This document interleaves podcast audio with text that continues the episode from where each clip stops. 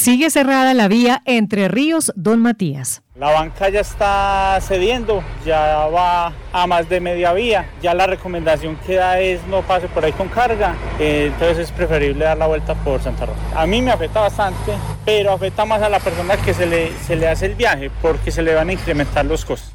Comunidades afectadas buscan alternativas de movilidad. Estas y otras voces de la región hoy en Sintonía Norte.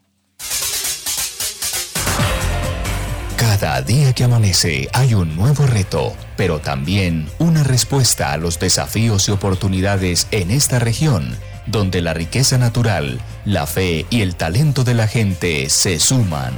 Sintonía Norte, el noticiero de los 17 municipios del norte antioqueño. Escucha aquí, sonidos de una región. Muy buenas tardes, bienvenidos y bienvenidas. Esta es la emisión número 52 de Sintonía Norte correspondiente al 23 de julio de 2021. Este viernes tenemos para ustedes la información que se genera desde diferentes municipios de nuestra subregión norte. Y una noticia constante también esta semana tiene que ver con las lluvias que siguen generando problemas en las vías de la región. El caso más delicado se presentó en la tarde-noche del jueves en Ituango. Este municipio está incomunicado y tiene graves afectaciones por el vendaval que se presentó. Antes de comenzar con el desarrollo de esta y otras noticias e historias de la región, hoy le damos la bienvenida a Susana Bendaño, quien me acompaña en la presentación de este espacio. Buenas tardes, Susana, bienvenida. Saludos María Noemi y para todos los oyentes de Sintonía Norte, ustedes que se conectan desde diferentes municipios de nuestra subregión. Hace dos semanas precisamente estábamos hablando sobre los inconvenientes en la vía Abriseño, pero aunque el problema no está resuelto del todo, pues hemos visto que hay algunos pasos ya habilitados. Sin embargo, sigue la vía entre Ríos Don Matías cerrada y lo más grave está sucediendo en Ituango, donde hay serias afectaciones. Solo por mencionar la vía de acceso principal colapsó en varios tramos. Bueno, este es un hecho importante hoy que destacamos en el norte de Antioquia, de antemano enviando nuestro mensaje de solidaridad y nuestra energía a la comunidad de Ituango, que hoy se ve seriamente afectada por los problemas generados por el invierno, pero también por otras situaciones complejas relacionadas con el orden público. Esta historia vamos a conocerla más adelante. Por lo pronto, vamos a invitarlos a ustedes, a quienes están conectados y a quienes llegan a la sintonía para que conozcamos un adelanto de esas historias, de esas noticias que harán parte hoy de nuestra emisión en Sintonía Norte.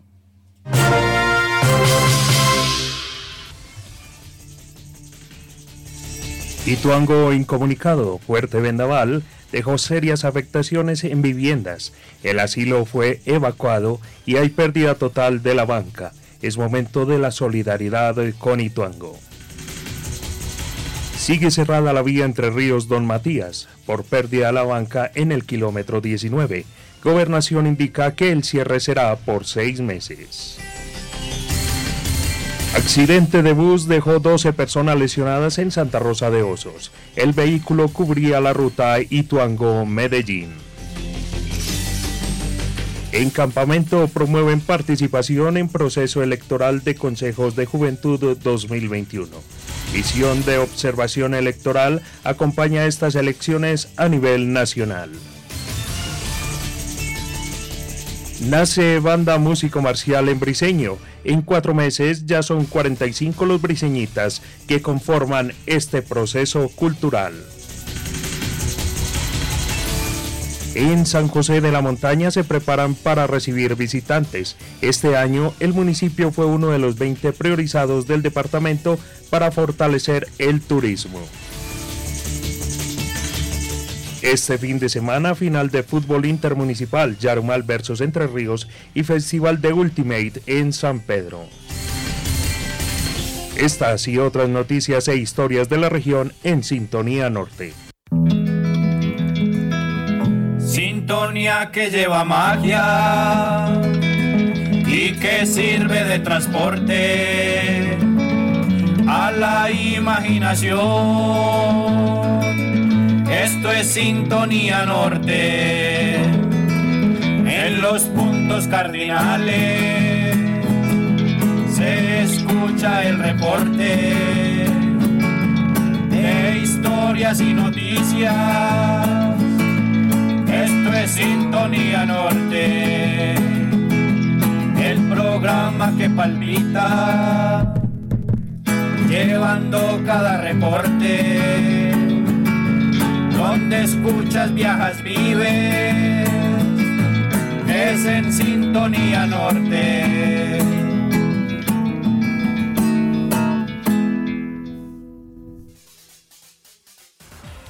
Una de la tarde, siete minutos y comenzamos con el desarrollo de las historias y de las noticias en nuestra emisión de hoy. Pero antes recordarles que ustedes pueden seguir esta señal a través de los sitios web de las diferentes emisoras que se enlazan a esta hora y también a través de www.redenorte.com.co. Recordamos las emisoras que se conectan a esta transmisión hoy en Sintonía Norte, La Voz de San Pedro, Paisaje Estéreo de Entre Ríos, La Voz de Don Matías, Primaveral Estéreo de Gómez Plata, Paraíso Estéreo de San José de la Montaña, Digital Estéreo de Valdivia, Briseño Estéreo, Anorí Estéreo, Campamento Estéreo y Cerro Azul Estéreo de Yarumal. Hola, un saludo muy especial para todos los del norte de Antioquia, conectados con la región La Familia Ospina Orrego, desde la vereda Balsas, en el municipio de Gómez Plata. Comenzamos con las noticias. En la tarde de ayer jueves 22 de julio, un vendaval ocasionó graves afectaciones en el municipio de Ituango. Son varias las familias damnificadas eh, según el último reporte que tenemos. Además también hay derrumbes en la vía principal. Eh, hay evacuación de adultos mayores del asilo faltaba el fluido eléctrico hasta esta mañana, también afectaciones eh, en unas ayudas humanitarias que se tenían destinadas para más de 800 personas que en los últimos días han llegado al casco urbano del municipio desde 15 veredas en condición de desplazamiento, situación derivada del conflicto armado que se vive nuevamente en esta zona del norte de Antioquia. En fin, una situación bastante compleja es la que viven hoy los habitantes del municipio de Ituango. Les escuchamos decir en la mañana que incluso los más mayores de ellos no recuerdan que en su historia se hubiese presentado un aguacero tan fuerte como el que se registró ayer entre la tarde y la noche pues eh, al, con el paso de las horas se han conocido más dimensiones de lo que significa esta emergencia que se agrava, como lo decíamos también, por la situación de orden público. Y precisamente pues queremos conocer un poco más de la situación que se vive en Ituango a esta hora de la tarde y por eso establecemos comunicación con eh, nuestra compañera Elsie Posada, colega de la emisora La Voz de Ituango, a quien le damos la bienvenida a este programa y de antemano pues nuestro sentimiento como región de solidaridad con Ituango por esta situación que está viviendo en estos momentos. Elsie, buenas tardes. Buenas tardes María, buenas tardes a todos los oyentes del programa de Sintonía Norte. Eh, sí, quiero contarles que en el día de ayer, a eso de las 3 de la tarde, se presentó un fuerte aguacero acompañado de huracán y, granizo. Fueron momentos eh, de mucha angustia, de muchas afectaciones. Eh, como lo contabas, el centro de bienestar del anciano tuvo que ser evacuado en horas de la noche, lo mismo que el barrio Chapinero, muchas casas sin techo son algunos de, los barrios que quedaron sin servicio de energía, como los aguacates, Peñitas, en barrio San José. Eh, en este momento pues tampoco hay servicio de gas. El agua también tiene interrupciones. Las vías totalmente mal. Eh, se presentó eh, derrumbes en la vía que conduce de Ituango a Medellín en la parte que se llama La Ceja o la Quebra de la Ceja, allí se fue la banca total. En este momento no hay transporte hacia la ciudad. Y las vías que conducen de Ituango a los corregimientos La Gran y Santa Rita solamente paso eh, para motos. Eso sí, con mucha precaución porque tienen que ser pagadas eh, por las personas. Eh, hay que resaltar también que se hizo un trabajo eh, por parte de los bomberos y defensa civil y comunidad en general. Hay que felicitarlos a todos, a pesar de la situación que se estaba presentando, pues todos se dieron a la tarea.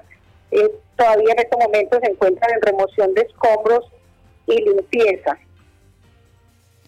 Bueno, Elsie, te saludo enviando un mensaje de solidaridad a la comunidad de Ituango. Cuéntanos cuánto duró más o menos este aguacero y cómo fueron esos momentos. Sí, Susana, es un más, eh, como les contaba, fueron momentos de mucha angustia, pues son más de tres horas de un torrencial aguacero acompañado de granizo y huracán. Pues años, en los años que tengo no habíamos visto señores más adultos, nos contaban ayer y todavía hoy las personas reunidas en las esquinas dicen jamás habíamos visto un aguacero como este. Hay muchas afectaciones y esto de todas maneras de una u otra forma uno lo pone pues muy mal y muy triste. Ahí esperamos como la solidaridad pues de, los antioqueños que, que nos colaboren, que nos ayuden, es como el, llamado. Ya que estamos pasando por una situación bastante compleja, bastante difícil, pues suficiente es cuando ya uno no tiene un servicio y ahorita pues prácticamente estamos sin los servicios más necesario, ¿cierto? Sí. Elsie, ¿dónde están alojados en este momento los residentes del asilo, que fueron uno de los eh, más afectados? Se encuentran en este momento en la casa del adulto mayor, eh, al frente de, de, la cárcel. Esta casa viene prestando un servicio a las personas que llegaban del campo y que pronto no tenían de dónde llegar, dónde llegar, y que ahorita pues ha servido como albergue para todos los eh, adultos mayores del Centro de Bienestar del Anciano. Allí en el Centro de Bienestar del Anciano eh, todavía hay personas jóvenes que están sacando en este momento el lodo, están pues haciendo como la limpieza. También no sé, eh, la cancha municipal también se llenó de agua. Esta parte del barrio Chapineros es como la más afectada que tenemos hasta el momento. El sí, bueno, ¿cómo está la comunidad hoy? ¿Cómo es el sentimiento que están viviendo ya luego de pasar el susto del aguacero? ¿Cómo se están reuniendo? ¿Quién los está apoyando? Bueno, sí, acá estamos, digo estamos porque desde la mañana hemos estado pues como muy pendientes de, de las comunidades, pues la mayoría de las personas amanecieron sin techo lo que hicieron fue salir a las calles a buscar la forma de, comprar su teja. Como te decía, son muchas las casas que se quedaron sin techo. Algunas están comprando pues las tejitas. Eh, en este momento ve usted oficiales, personas del común en los techos tratando de tapar, pensando pues de pronto eh, el invierno de, ahorita que ya se ve como si fuera a caer de nuevo. Las personas, a pesar de la situación están tratando de, superar, de salir de esto, pues es, lo que nos queda. Eh, juntarnos unos con los otros, colaborarnos. Es como la colaboración de todos, estar de la mano arreglando la casa del uno y pasando la casa del otro. Hay un barrio donde las comunidades o las personas se juntaron y organizaron primero una, luego organizaron la otra y así están, en la parte de, de abajo y parte centro desde el día de ayer. Hasta altas horas de la noche las personas estuvieron tratando de, de, dar vía o buses y escaleras que se quedaron atrapadas en las vías por los derrumbes y por parte de los bomberos y defensa civil y las personas que nos acompañaron en motos, llevaron motosierras hasta los lugares y alcanzaron a dar paso a algunos buses, algunas escaleras que venían de Corregimiento Santa Rita y La Granja, para que estas personas que se han quedado allí dentro de estos vehículos podrían arribar al municipio. Bueno, Elsie, mm, en una situación de emergencia como la que ustedes están viviendo, también es muy importante el servicio de comunicaciones. Primero, cuéntenos si ya lograron restablecer el servicio de la emisora, que también pues se vio afectada. ¿Cómo están con la señal de celular, eh, de, telefonía? ¿Cómo se están comunicando? Eso también fue muy tensionante, María, ahora que lo mencionas, porque en el momento que está ocurriendo este torrencial aguacero, no teníamos servicio de energía, no teníamos servicio de celular, no todo colapsó. No había por quién preguntar, no sabíamos de nuestros familiares, no sabía qué estaba pasando en los otros sectores. Fue muy angustioso. Eh, la emisora afortunadamente ya lleva una horita de nuevo al aire, ya estamos de nuevo al aire. Gracias a Dios, afortunadamente también estaba el técnico que estaba precisamente organizando una de las antenas. Ya estamos de nuevo al aire, Mario. En este momento, pues la gran preocupación que se tiene es porque no hay servicio de gas, mas sin embargo vemos como las personas estaban ahorita que comprando algunos fogones de gas, de gas para pipeta eh, o de energía y algunos también llevando leña para sus hogares. Bueno, pues esperamos que poco a poco se vayan restableciendo eh, las condiciones en el municipio de Ituango y seguramente pues se desplegará una gran campaña de solidaridad que esperamos tenga la acogida eh, por parte de todos los antioqueños porque las proporciones de la emergencia que se presenta en Ituango desbordan, creo yo, la capacidad misma de las autoridades. Por eso entonces en situaciones como esta el llamado también es a la solidaridad. Él si la dejamos para que siga con sus funciones al frente de la emisora. La comunicación también es muy importante en estos momentos y bueno, luego seguiremos conversando con usted más adelante para que nos cuente cómo avanza la recuperación del municipio de Ituango tras esta afectación, porque Susana tiene con nosotros también otro invitado. Elsie, gracias. Muchas gracias a ustedes. Feliz tarde. Así es, María Noemi. Y en la mañana se realizó el Consejo Municipal de Gestión del Riesgo de Desastres precisamente en Ituango para determinar las acciones a ejecutar y desde el DAGRAN, eh, su director Jaime Enrique Gómez Zapata precisamente nos cuenta más detalles de esta situación y nos informa las acciones que llevarán a cabo. El día de ayer el Consejo Municipal de Gestión de Riesgo del municipio de Ituango nos reportan un fuerte eh, aguacero, altas precipitaciones asociadas a muy fuertes vientos. Este vendaval genera el destecho de varias viviendas, también genera el colapso de otras viviendas y otras afectaciones asociadas a deslizamientos. Esto nos genera eh, una afectación de aproximadamente 250 familias como un balance preliminar de las afectaciones en el municipio eh, y de las cuales 104 se encuentran en un albergue. También hay afectación en la infraestructura, principalmente en la vía que comunica, la vía principal que comunica a este municipio, donde hay una pérdida de banca eh, y están totalmente incomunicados. El día de hoy una comisión de la gobernación de Antioquia, eh, desde el DAGRAN, con la Secretaría de Infraestructura Física, con la Secretaría de Seguridad, Secretaría de Gobierno y Derechos Humanos, vamos a hacer presencia en el territorio para verificar eh, las condiciones, hacer un sobrevuelo y revisar las afectaciones desde el aire eh, y también estar muy atentos a eh, las ayudas que se requieran por parte de este municipio. También estaremos en presencia del Consejo de Reunión del Consejo Municipal de Gestión de Riesgo para adelantar las acciones necesarias para sobrellevar esta situación.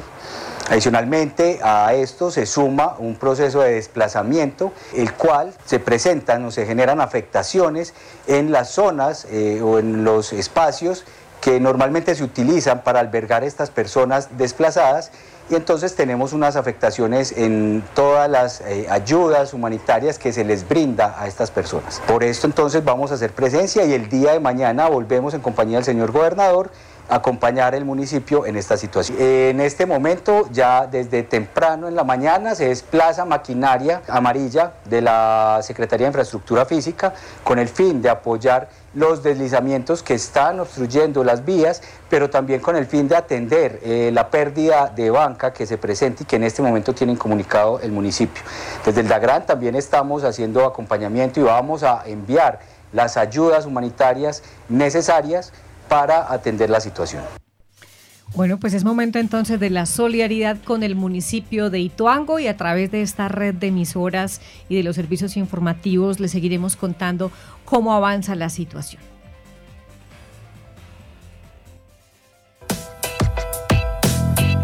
Conectada con la región desde la vereda del filo del municipio de Entre Ríos, Marley Ceballos. Y continuamos con más información que nos llega de los municipios, precisamente una noticia que impacta a las comunidades de Entre Ríos y Don Matías, porque sigue cerrada la vía Entre Ríos Don Matías por pérdida de banca en el kilómetro 19. La gobernación indica que el cierre será por seis meses. En menos de dos meses, la vía departamental que conecta a Entre Ríos con Don Matías fue entonces cerrada nuevamente, esta vez, como lo decíamos, por la pérdida de la banca en el kilómetro 19. Joana Zuleta, desde la voz de Don Matías, preparó un informe sobre esta situación que tiene también repercusiones económicas y sociales para las comunidades de ambos municipios. A mediados del año anterior, la pérdida de la banca y la caída de un puente que comunica a Don Matías con el municipio de Entre Ríos ocasionaron el cierre de la vía durante 11 meses, y aunque fue habilitada en la última semana del mes de mayo, el pasado 16 de julio la Secretaría de Infraestructura Física de Antioquia de nuevo anunció cierre de la vía mediante radicado número 2021-0200-3480. Al respecto, se refirió al alcalde del municipio de Don Matías, Camilo Correa Álvarez. Ahora ya no en territorio de la jurisdicción de Don Matías, sino de Entre Ríos, esta vía departamental, una vía secundaria, hoy está próxima a perder la banca si no se interviene rápidamente en donde quedaba el relleno de, Entre Ríos. Exactamente es el punto de mayor afectación. El primer mandatario de los donmatieños dijo que espera todo el apoyo de la Secretaría de Infraestructura de Antioquia para solucionar este problema que vuelve a afectar la vía que comunica a los municipios de Don Matías y Entre Ríos. Hay muy buena comunicación con la Secretaría de Infraestructura de Antioquia, se les ha enviado fotos, videos, se les ha pedido acompañamiento. Agradecemos que en Don Matías nos hicieron el puente, nos rehabilitaron el kilómetro 8.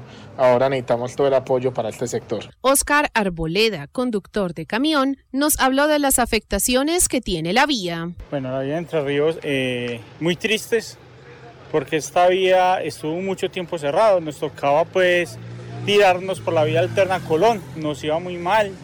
Incluso a veces nos tocó dar la vuelta por, por Santa Rosa. Y en este caso ya otra vez la vía eh, va para cierre total, eh, ya llegando a Entre Ríos. Bueno, no, la banca ya está cediendo, ya va a más de media vía. Eh, ya la recomendación que da es no pase por ahí con carga, entonces es preferible dar la vuelta por Santa Rosa. A mí me afecta bastante, pero afecta más a la persona que se le, se le hace el viaje porque se le van a incrementar los costos. Este experimentado camionero nos amplía sobre las vías que conectan el altiplano de la subregión del norte de Antioquia. Está la vía alterna eh, por el lado de Santa Rosa para ir entre ríos. Más acá del puente largo hay otra vía para salir al municipio de Entre Ríos por Trocha. Eh, no está en muy buen estado algunos se meten por allá, pero con carga no es muy bueno meterse por ahí, pero de pronto para los daños del vehículo o de pronto un accidente. Otra vía alterna para el lado de San Pedro, o sea, por, el lado de la represa, es una vía eh, en trocha también. Entonces es preferible dar la vuelta por el lado de Santa Rosa. No, es una vía súper necesaria ya que eh, estamos conectados con no solo con Entre Ríos, con San Pedro, con Belmira, eh, con y con Entre Ríos y parte también de las veredas de Santa Rosa. Entonces es una vía muy importante y una vía que es muy necesaria para nosotros los conductores. Don Enrique Lopera es un productor de leche que viaja con frecuencia desde el municipio de Entre Ríos hasta la vereda Colón del municipio de Don Matías. Él nos habla de las afectaciones que causa el cierre de la vía. Esto nos conlleva un encarecimiento de transportar las materias primas como concentrado, fertilizantes como el abono, y que no recojan la producción de leche sale más costoso porque los carros tienen que dar una vuelta. Eh, es muy difícil en el tiempo en que, pasamos de, de, invierno que nos ha dejado tanta destrucción. Pero sí es un llamado a los alcaldes de Entre Ríos y de Don Matías para que gestionen más rápido el recurso para arreglar esta vía principal. De acuerdo con el productor de leche, algunas personas de las comunidades afectadas están buscando soluciones a corto plazo para el problema en la vía. La solución que estamos contemplando es una solución público-privada entre el municipio de Entre Ríos en facilitarnos la retro y hacer un paso alternativo al cual estamos trabajando y la comunidad como tal y varias empresas estamos colocando pues dinero para embalastrar y hacer una, una vía un poquito más, más adentro, pero si el invierno sigue, eh, la problemática en nosotros va a ser igual. De acuerdo con la Secretaría de Infraestructura Física de Antioquia, la vía estaría cerrada por seis meses. En sintonía con el norte antioqueño, Lady Joana Zuleta, desde la voz de Don Matías. Gracias, Lady, por el informe. Y bueno, es preocupante la situación, aunque si consideramos la gravedad de la vía a Ituango, pues digamos que esta vía Don Matías Entre Ríos tiene otras vías alternas que pueden utilizarse. Cuando uno ve situaciones de estas tan complejas, pues mira que hay otros municipios que están totalmente incomunicados, como es el caso de Ituango. Sin embargo, pues esperamos que se resuelva pronto porque afecta económicamente, como escuchábamos, a los conductores el cierre de esta vía y recordamos precisamente las vías alternas que se recomiendan, saliendo de Don Matías a Entre Ríos, entonces sería dando la vuelta por la vía San Pedro Río Chico y saliendo de Entre Ríos hacia Don Matías por la variante de Don Matías hacia la vía Entre Ríos Santa Rosa, la que llaman la ruta 25 Don Matías. Continuamos, María, con más información. Sí, señora, vamos ahora con noticias del municipio de Briseño. Nace la banda Músico Marcel en esta localidad. En cuatro meses ya son 45 los briseñitas que participan en este proceso cultural. Motivación, disciplina, creatividad, dedicación, orden y resistencia son algunas claves para que este proceso se mantenga. Además, la guía para buscar nuevos retos. Desde Briseño Estéreo, Beto Agudelo nos presenta la historia.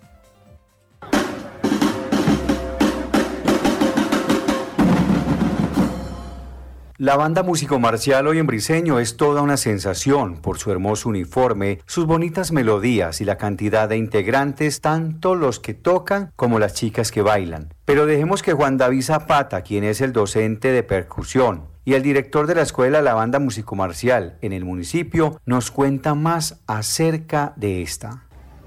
Llevamos cuatro meses, cuatro meses desde el día cero en el que visitamos a los chicos en el colegio para decirles que si querían ser parte de la banda. Se recogieron al, menos unos 25 integrantes en ese momento y en el transcurso de los cuatro meses mientras nos educamos musicalmente se nos fueron sumando otros 15 y así sucesivamente ya somos 45 integrantes para la primera salida que acabamos de tener.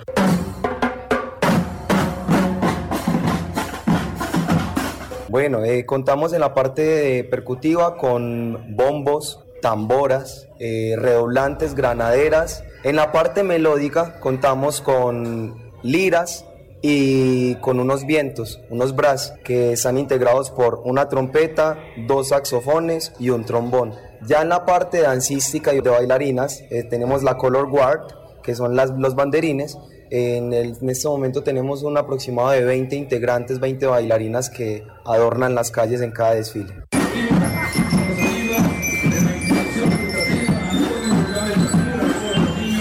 ya los chicos están motivados a continuar, ¿cierto? Que era el, el, primer paso, que ellos quisieran la banda, que la sintieran. Ya que esto sucedió después de esta primera salida, tenemos desfile 7 de agosto, concentrados en eso acá en el municipio, y de ahí vamos para Santa Rosa. Vamos a, mandar cartas para Santa Rosa y todos los municipios del norte a ver qué desfile, qué celebración hay para sumarnos y, igual que en Medellín. Vamos a empezar a mover contactos ya que tenemos una banda completamente formada y dispuesta para seguir avanzando.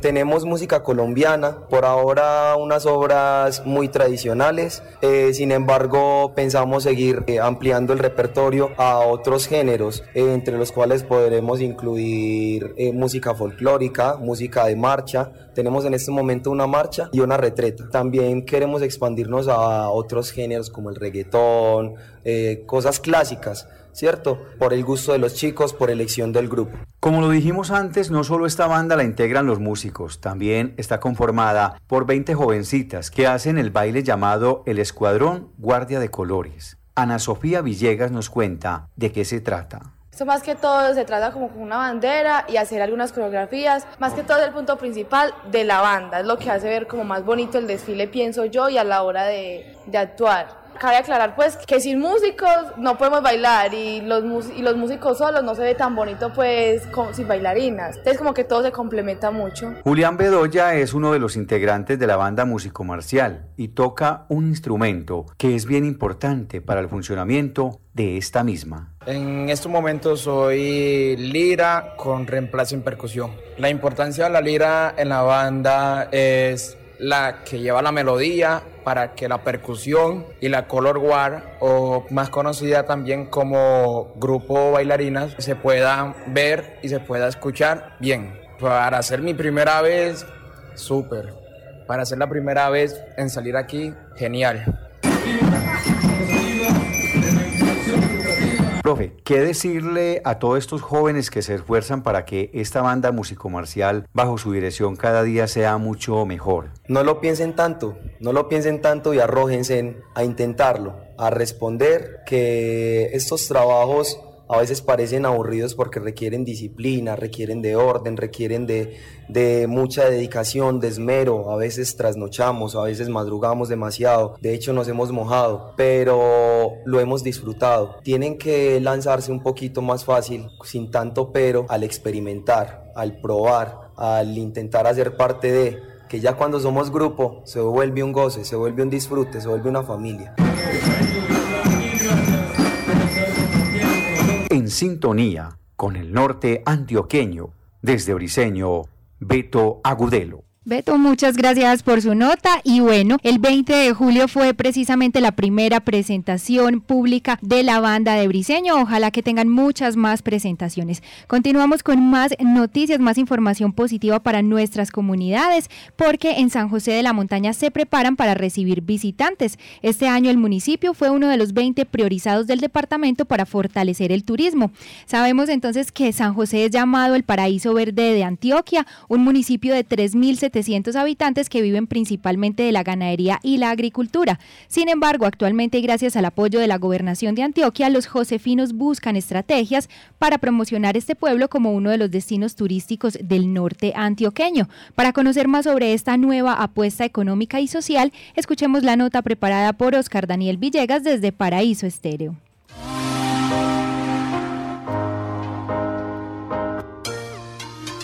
Fortalecer el turismo a través de convenios pactados con el gobierno departamental es la apuesta que se hace en San José de la Montaña para atraer a los habitantes de la subregión del norte de Antioquia. Desde la Oficina de Turismo nos cuentan todas las iniciativas que se piensan cristalizar. Mi nombre es Carolina Posada, soy la coordinadora de turismo del municipio de San José de la Montaña. Nuestro municipio salió favorecido en el programa Antioquia es Mágica, donde se escogieron 20 municipios de Antioquia que serían priorizados en temas de turismo significa que aquí hay un gran potencial escondido detrás de estas montañas. Durante el proceso que llevo dentro de la alcaldía, haciendo un inventariado de todos los atractivos turísticos que tiene el municipio, nos damos cuenta de una riqueza gastronómica, una riqueza en cuanto a caminos ancestrales, en cuanto a senderismo demasiado grande. Tenemos parte del páramo de Santa Inés, tenemos vistas hacia el Valle de los Osos, tenemos los bosques de niebla y un montón de atractivos turísticos que para aquellos que hacen un turismo ecológico es de gran hermosura. Es un pueblo hermoso, un pueblo que cuenta historias a través de sus calles, a través de las casas y las personas que aquí habitan. En cuanto a la gastronomía, nos hemos encontrado con un montón de manjares ocultos porque dentro de la investigación que se ha estado haciendo junto con el equipo de Antioquias Mágica, San José de la Montaña tiene un montón de cosas maravillosas que parecen estar escondidas dentro de sus montañas y sus casas. Manjares como las empanadas de Vitoria, que ha sido una de las cosas que, que ha sido un boom y que ha generado impacto a nivel tanto de los josefinos como por fuera, porque vos te comes una empanada de Victoria, te comes una galleta de mantequilla y vos volvés al pueblo, volvés a tus raíces, vos te acordás de cómo era tu vida antes, ¿cierto? Entonces ha sido maravilloso el trabajo que se ha venido haciendo porque ha sido un trabajo exploratorio de todo lo que tenemos acá en el municipio y que las personas de las ciudades, las personas de otras partes están buscando precisamente eso. El turismo es mostrar lo que somos los josefinos, lo que es San José de la Montaña y San José es el páramo los bosques de niebla, San José es el chorro del águila, San José de la Montaña es esa iglesia hermosa que tenemos, San José de la Montaña son las empanadas de Vitoria, San José de la Montaña es pan de yucas, josefinos, besitos josefinos es historia, San José de la Montaña es belleza natural, San José de la Montaña es verde, San José de la Montaña es paraíso, es fortín lechero, es pesebre de Antioquia. Realmente el trabajo ha sido de investigación, de sensibilizar a la comunidad, complementado obviamente con la parte de inversión desde la alcaldía municipal, ¿cierto? Que es, por ejemplo, activar la oficina de turismo, crear una mesa de turismo municipal en la que trabajan diferentes actores del municipio, sumándole a eso también el proyecto de remodelación de las fachadas del parque, que esperamos sea ese principal factor de que la gente de una manera muy visual y muy bonita vea la potencialidad que tiene el municipio, que desde el parque se muestre lo que va a hacer eh, San José de la Montaña en cuanto a turismo. Hay que apostarle al turismo, no significa que tengamos que cambiar la ganadería por turismo, no, se puede complementar. Esto es un trabajo de toda la comunidad, de que todos trabajemos unidos y de que, como les digo, esto es mostrar que somos los josefinos, qué es San José de la Montaña y qué representan estas tierras, su historia, su riqueza y su belleza.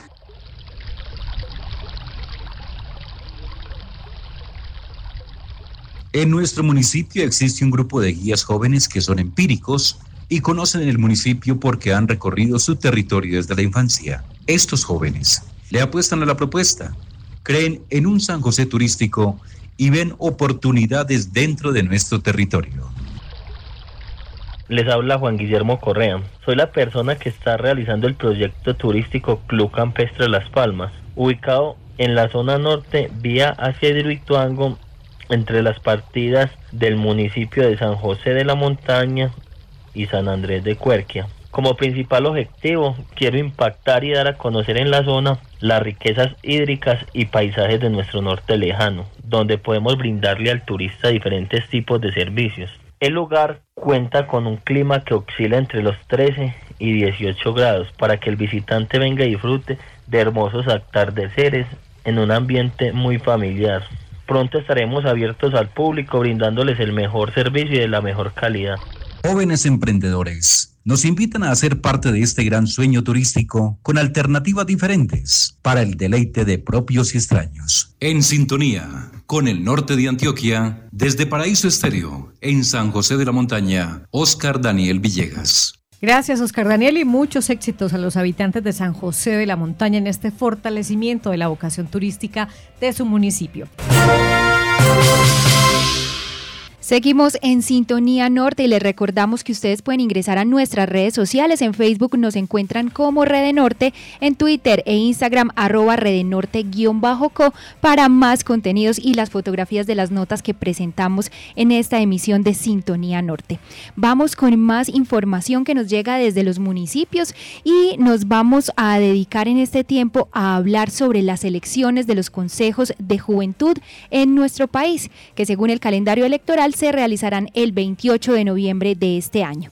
Empecemos por conocer entonces cómo en campamento desde la plataforma juvenil promueven la participación de las y los jóvenes en este proceso electoral, escuchando la nota de Jason Vázquez desde Campamento Estéreo. A través de la Plataforma Municipal de Juventud de Campamento, se viene promoviendo la convocatoria para las elecciones del Consejo Municipal de Juventud, que se llevará a cabo en noviembre de este año. Un proceso electoral en el cual todos los campamenteños entre 14 y 28 años de edad pueden participar. Janet Piedraíta, coordinadora de Juventud del municipio, nos cuenta qué son los consejos municipales de juventud. Los consejos municipales de juventud son mecanismos de participación, concertación, vigilancia y control de la gestión pública. En campamento es la primera vez que se eligen a través de la registraduría. Todo un reto que supone acompañamientos pedagógicos antes, durante y después de las elecciones. Janet Piedraíta nos habla sobre las estrategias que han implementado para socializar e incentivar la participación de los jóvenes en este proceso. Desde el municipio de Campamento nos hemos venido reuniendo con todos los grupos juveniles, además de los grupos organizados como Aso Comunal, Coredi, instituciones educativas, con el fin de brindar información y educación en todo el tema relacionado con los consejos municipales de juventud para que todos conozcamos la importancia de estos consejos en nuestro municipio y para que sepamos que todos los jóvenes pueden empezar a incursionar en todos los temas administrativos con propuestas de participación, donde van a tener la posibilidad de estar inmersos en todos los temas relacionados con juventud en el territorio. Campamento cuenta con 9.200 habitantes. De ellos, 2.800 son jóvenes. De ahí que el Consejo Municipal de Juventudes estará conformado por siete curules. La coordinadora de juventud del municipio nos explica cuáles son los requisitos que deben cumplir los aspirantes. Para los que aspiran a ser consejeros municipales, deben tener entre 14 y 28 años de edad, tener domicilio o demostrar que se ha realizado una actividad laboral educativa o de trabajo comunitario en el territorio. Debe estar inscrito en una de las listas representada por los jóvenes, independientes o por un movimiento o un partido político. Debe presentar ante la registraduría municipal una propuesta de trabajo que indique los lineamientos que va a seguir cuando sea elegido como consejero municipal del municipio. Para los jóvenes que van a votar, deben tener entre 14 y 28 años de edad. Los jóvenes que tienen entre 14 y 18 años de edad pueden votar con su contraseña o con su tarjeta de identidad. Y para los jóvenes entre 18 y 28 años pueden votar con la contraseña de la cédula o con la cédula de ciudadanía. Desde el primero de junio se encuentran abiertas las inscripciones para todos los jóvenes que quieran votar y que tengan su documento de identidad inscrito en otro municipio. Hasta el 28 de julio tenemos plazo para presentar las listas por los partidos independientes. Para esas listas, ya en el municipio de Campamento, tenemos tres registros inscritos. Hasta el 28 de agosto tenemos plazo para presentar las listas por los partidos políticos. Es de anotar que a partir del primero de septiembre inicia la propaganda electoral de todas las listas que se encuentran inscritas en el municipio en la registraduría. Y el 28 de noviembre será el gran día de las elecciones. De la participación de los jóvenes depende en gran medida el éxito de las elecciones. Por lo tanto, algunos de ellos nos comparten la percepción que tienen sobre este proceso electoral. Mi nombre es Melissa Pérez. Este proceso es un espacio donde los jóvenes vamos a tener la oportunidad de ser escuchados y que nuestras opiniones e ideas aporten al desarrollo de nuestro territorio. Mi nombre es Duan Incapié. Las expectativas que yo tengo sobre este proceso de elecciones es que por medio de ellas se va a poder trabajar por las necesidades y problemáticas juveniles, además de potenciar las capacidades en temas de desarrollo social, cultural, ambiental y en general de todos los frentes donde los jóvenes podemos intervenir. Mi nombre es Paula Andrea Aristizábal Quiñones. Hoy quiero invitarlos a que participemos de los consejos municipales de juventud. Este es un espacio de participación ciudadana que nos da la potestad de participar en las decisiones relevantes que tiene nuestro municipio. Recordemos que nosotros somos el cambio que queremos ver. Por eso vamos todos a participar de este proceso electoral con la inscripción de las cédulas y la verificación de nuestros datos en la plataforma. Entonces, todos a participar de los consejos municipales de juventud. Este es el momento para que las voces de nuestros jóvenes sean escuchadas y sus acciones visibilizadas. En sintonía con el norte antioqueño, desde el municipio de Campamento, Jason Vázquez. Como mencionaba Jason en su nota, el número de integrantes de los consejos municipales, locales y distritales de juventud dependerá de la cantidad de habitantes de cada localidad. En el caso de Campamento, por ejemplo, tendrán siete consejeros, pero en otros municipios serán 13 o 17 jóvenes que cumplirán este rol durante cuatro años. En Colombia hay una plataforma de organizaciones de la sociedad civil que fomenta la participación activa en todos los procesos de elección popular. Realiza también acciones de monitoreo y observación de estas jornadas electorales y hace acompañamientos constantes a las diferentes elecciones que se llevan a cabo en el país. Estamos hablando de la misión de observación electoral. Para conocer más sobre esta entidad y su rol en las elecciones de los consejos de juventud, vamos a conversar con la coordinadora regional de Antioquia, de la MOE. Eh, ya está con nuestra compañera Susana Avendaño. Adelante con la entrevistada Susana.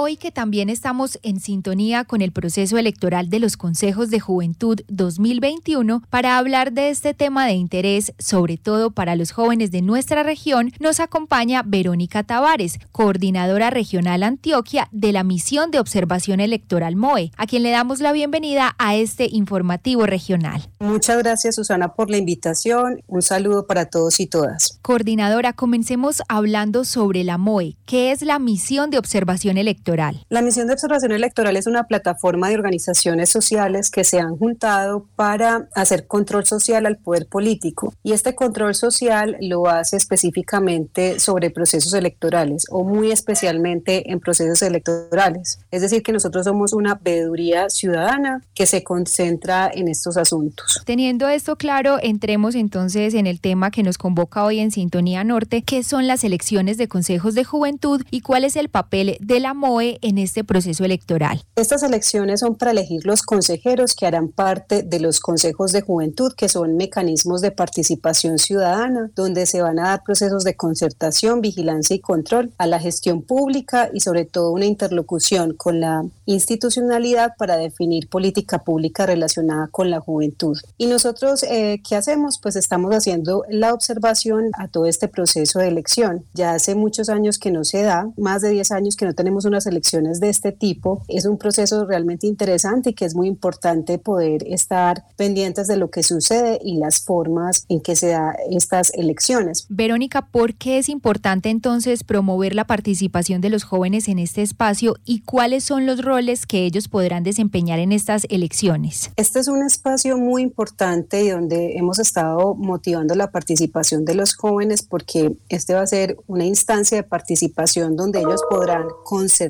definir programas, políticas relacionadas con la juventud, tener eh, mecanismos de interlocución y concertación con las administraciones municipales y por supuesto ejercer veeduría y control. Durante el proceso de elección, los jóvenes mayores de 14 años van a tener la oportunidad de participar en todo el proceso electoral y jugar diversos roles. Entonces van a ser los votantes, es decir, quienes van a elegir, podrán participar políticamente porque también podrán ser candidatos o candidatas. Adicionalmente, en el momento de la elección tendrán alguno de ellos roles de jurados juntos con algunos maestros y por supuesto desde nuestro punto de vista pues estar promoviendo la observación electoral, es decir, podrán también ser veedores u observadores del proceso. Es un ejercicio muy rico porque acerca a los jóvenes al sistema electoral colombiano en un proceso que es un poco particular, pero que digamos en líneas generales cumple requerimientos y lineamientos muy similares a los de las elecciones ordinarias, digamos, para alcalde o para presidencia, por ejemplo. ¿Cómo trascienden entonces los consejos juveniles nuestro sistema democrático y qué diferencias hay entre estas elecciones y las elecciones para gobiernos locales, departamentales, nacionales? Bueno, esto trasciende como en varias líneas. La primera es poder tener chicos y chicas que desde sus 14 años se enfrentan a estos procesos, que los empiezan a conocer y empiezan a reconocer como ese primer paso que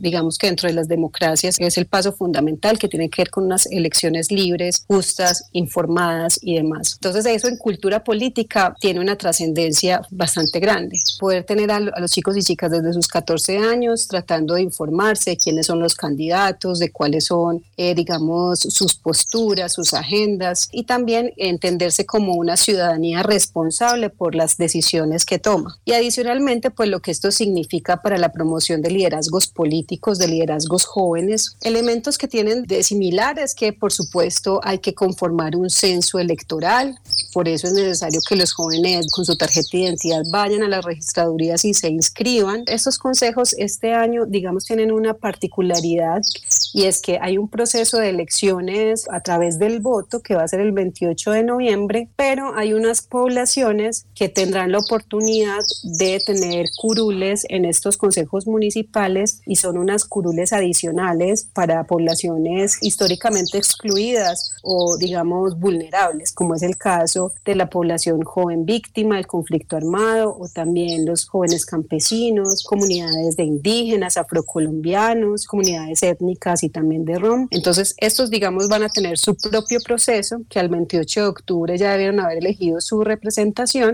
y las demás curules, pues, irán a un proceso de elección popular como la conocemos. En este caso, no solo se presentarán listas por parte de partidos políticos o independientes, sino también de procesos organizativos, pero en general es un proceso muy similar de las elecciones que tenemos. Y tiene de particular este proceso el hecho de que sean listas cerradas. Se vota por la organización, por el partido, por el grupo de independientes, pero no vamos a estar viendo numeritos o algo en particular para votar por un candidato en particular, sino que se vota por la lista en general.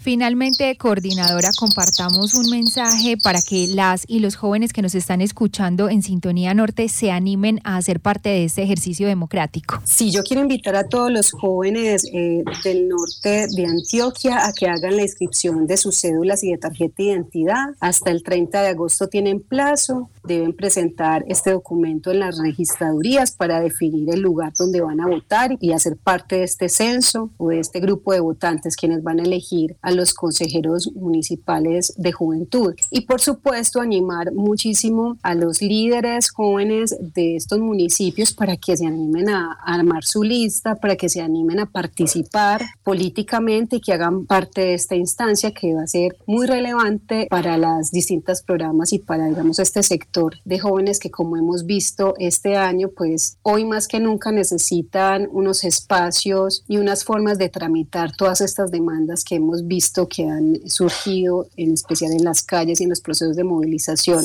Entonces, animarlos a que participen políticamente, los invito muy especialmente a que nos acerquemos a estos procesos electorales, que los conozcamos, que conozcamos cómo funcionan, es fundamental. Y por supuesto, invitarlos a quienes no van a ser candidatos, pues que también se postulen para ser observadores electorales el 28 de noviembre, poder pasar por ese proceso de formación, de qué manera se va a dar, también que nos acerquemos un poco sobre qué son los delitos electorales, qué es un escrutinio, cómo se cuentan los votos. Eh, los queremos invitar muy especialmente para apropiarnos de nuestros sistemas electorales. De acuerdo con esto, las y los jóvenes de nuestra región que estén interesados en hacer parte de estos procesos de observación, ¿cómo pueden obtener más información? Quienes quieran hacer parte del proceso de formación, nos pueden escribir a este correo electrónico regionalantioquia.org.co o nos pueden llamar al 444-1258. Agradecemos a Verónica Tavares, coordinadora regional Antioquia de la misión de observación electoral MOE, por acompañarnos hoy en Sintonía Norte y contarnos cómo las y los jóvenes de nuestra región pueden continuar haciendo parte de procesos de participación ciudadana que lleven al progreso de la comunidades. Muchas gracias a ustedes y seguimos conversando. Estoy segura que nos volveremos a encontrar muy pronto. Unas 55 minutos de la tarde al finalizar noticias breves del norte de Antioquia. Accidente de bus dejó 12 personas lesionadas en Santa Rosa de Osos. Ayer jueves se presentó un accidente de tránsito en jurisdicción de Santa Rosa, sector San Juan. Según el comandante del Cuerpo de Bomberos Voluntarios de ese municipio, el conductor perdió el control del vehículo que cubría la ruta Ituango-Medellín, lo que ocasionó que se volcara en la vía y posteriormente rodara por la montaña, dejando 12 personas heridas que fueron atendidas en el hospital del municipio. Y en Briseño, además de la afectación de su vía principal, que hoy tiene igual paso restringido, ayer también se presentó pérdida de la banca en el sector La Quiebra, dejando en comunicado el corregimiento Las Auras y cinco veredas más.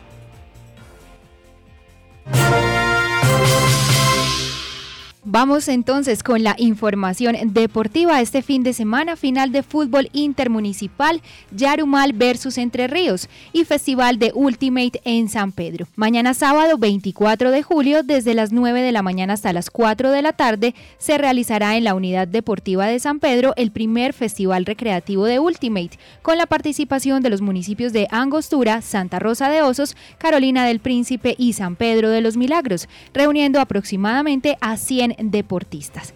Además, nuestro corresponsal Oscar Daniel Villegas nos tiene la información sobre la final de fútbol intermunicipal, el Mundial de los Pueblos, partido de vuelta entre Yarumal y Entre Ríos, que se jugará este domingo 25 de julio a las 3 de la tarde en Yarumal.